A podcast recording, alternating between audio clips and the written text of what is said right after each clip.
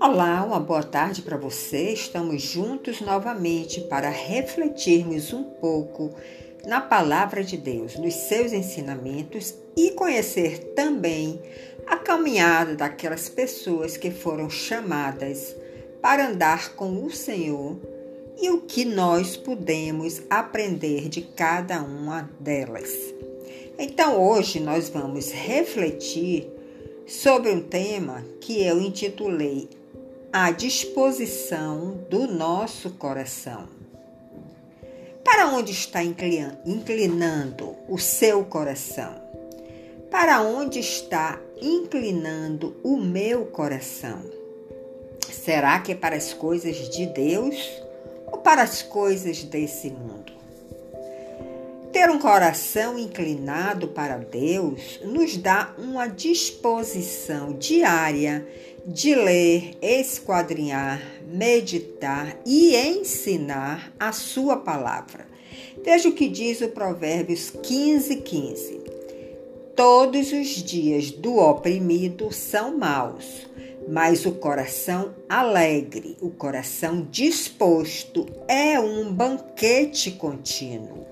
Ou seja, quando nós estamos com o nosso coração inclinado para Deus, nós estamos com o coração dispostos a sempre falar de Deus, a sempre falar da Sua palavra, a sempre ministrar os seus ensinamentos.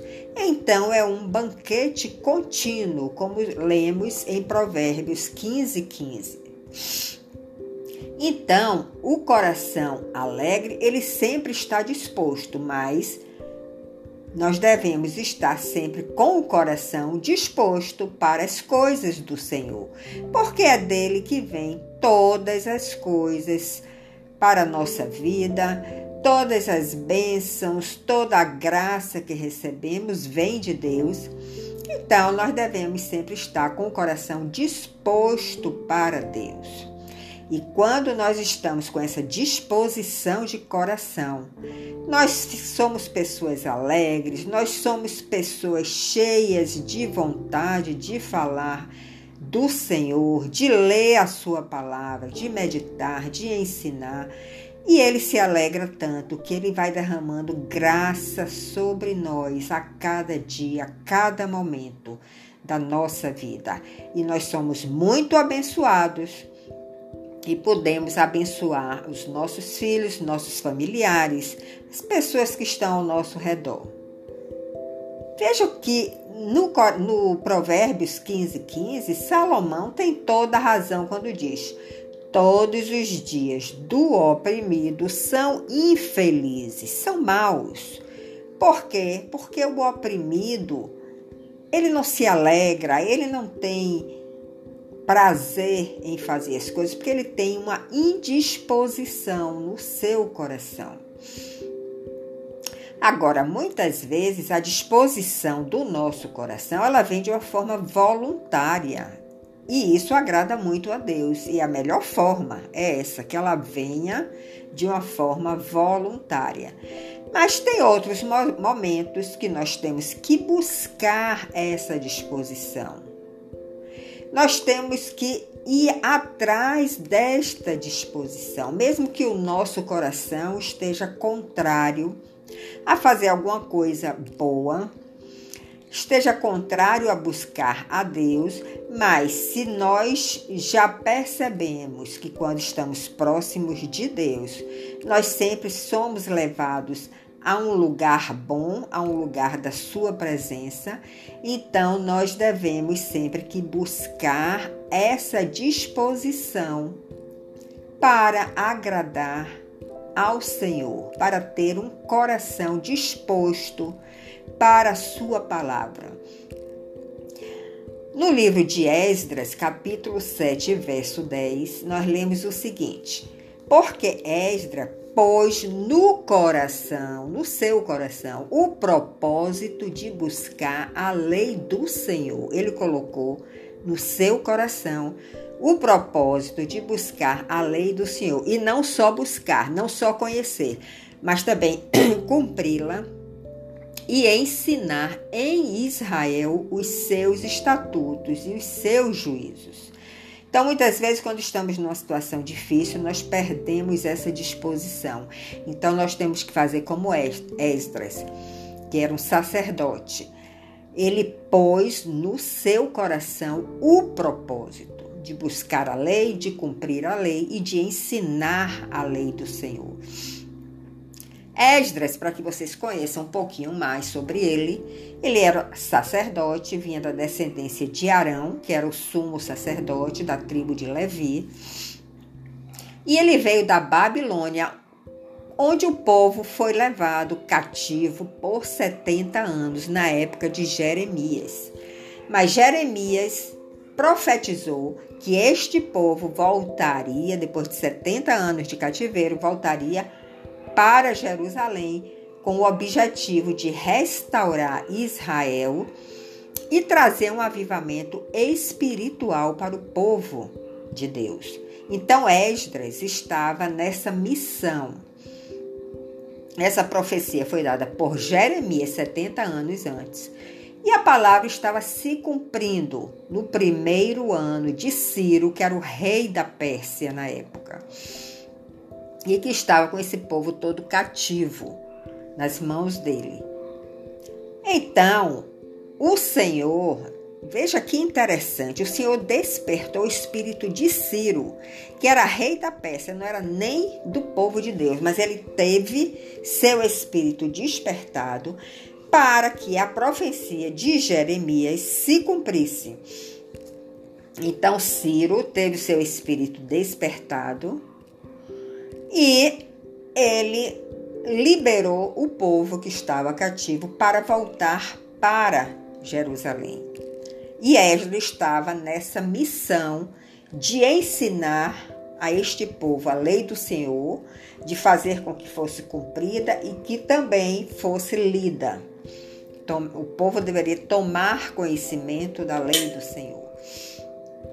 Mas uma coisa interessante que nós temos que observar é que o Senhor ele pode despertar o espírito de qualquer pessoa, mesmo que seja uma pessoa que não pertence ao povo dele.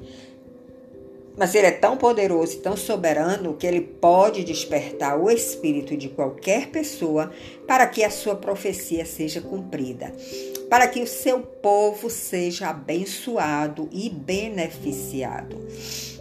Então, se você está numa situação em que algo precisa ser cumprido, não importa quem está acima de você, o Senhor pode despertar o espírito desta pessoa para lhe atender, para lhe abençoar, para lhe beneficiar. E o que é que você deve fazer? Você deve orar ao Senhor, pedir a sua intervenção divina, clamar a Ele por essa misericórdia e ele pode atender esse clamor do seu coração. Ele pode despertar o espírito também de pessoas que não pertencem ao seu povo para abençoar o seu povo. Então, o Espírito de Deus, naquele momento de Esdra, estava despertando não só o espírito de Ciro, rei da Pérsia, para liberar o seu povo para voltar para Jerusalém, mas também ele continuava agindo e despertando pessoas do seu próprio povo, cabeças de família, aqueles responsáveis por cada família. Os sacerdotes, os levitas estavam sendo despertados para voltarem para Jerusalém e edificar a casa do Senhor neste lugar. E é assim que Deus age, ele despertando o espírito das pessoas. Para Deus não existe o impossível. Ele age como ele quer, ele usa quem ele quer, ele desperta o espírito de quem ele deseja para que as suas profecias, para que a sua lei seja cumprida. Então Esdra era um escriba, versado na lei de Moisés. Ele escrevia a lei de Moisés, era um escriba. E segundo a boa mão do Senhor que estava sobre ele, ele dispôs o seu coração para buscar a lei, para conhecer essa lei, para cumprir a lei. Ele queria cumprir a lei em sua vida e queria ensinar essa lei a esse povo que estava voltando da Babilônia para Jerusalém.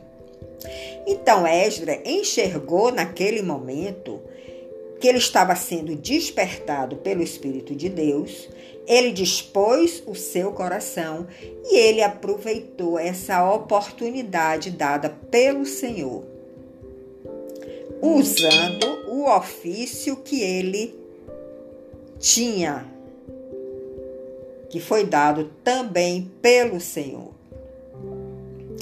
Agora, uma coisa interessante que nós temos que refletir é que nós sabemos que não podemos viver nem ensinar a palavra de Deus se nós não a conhecemos, não é verdade? Temos que conhecer para vivê-la e depois ensinar. Ele se propôs não só a conhecer, mas ele se propôs em cumprir a lei na sua vida, pois esse cumprimento na sua vida seria a base principal do seu ensino porque nós não podemos ensinar aquilo que não praticamos. A nossa vida, ela fala muito mais alto do que as nossas palavras. E o exemplo não é apenas uma forma de ensinar, mas é a única forma de ensinar. Nós só realmente ensinamos, só passamos o ensinamento quando nós damos o exemplo daquilo que nós estamos falando e pregando. Então não pode existir um hiato entre o que falamos e o que pregamos. Aqueles que conhecem e praticam o que falam têm autoridade para ensinar. A autoridade de Deus vem sobre você. Se você está praticando aquilo que você está falando, então você está ensinando através do seu exemplo com autoridade divina. Então nós vimos que Esdras não foi um sacerdote omisso, ele não se descuidou do seu ministério, ele não fez a obra de Deus relaxadamente, mas ele foi zeloso, tanto no aprendizado como no ensino. O que ele recebeu do Senhor, ele transmitiu para o povo, ele cumpriu aquela missão que estava sobre ele. Agora eu quero lhe deixar uma mensagem aqui que está em Ezequiel 36, verso 16, que diz o seguinte: o Senhor falando para o seu povo, para você e para mim. Eu lhes darei um coração novo e porei dentro de vocês um espírito novo. Tirarei de vocês o coração de pedra e lhes darei um coração de carne você está vendo a disposição que o Senhor está tendo no seu coração com relação a nós? O que é um coração de pedra?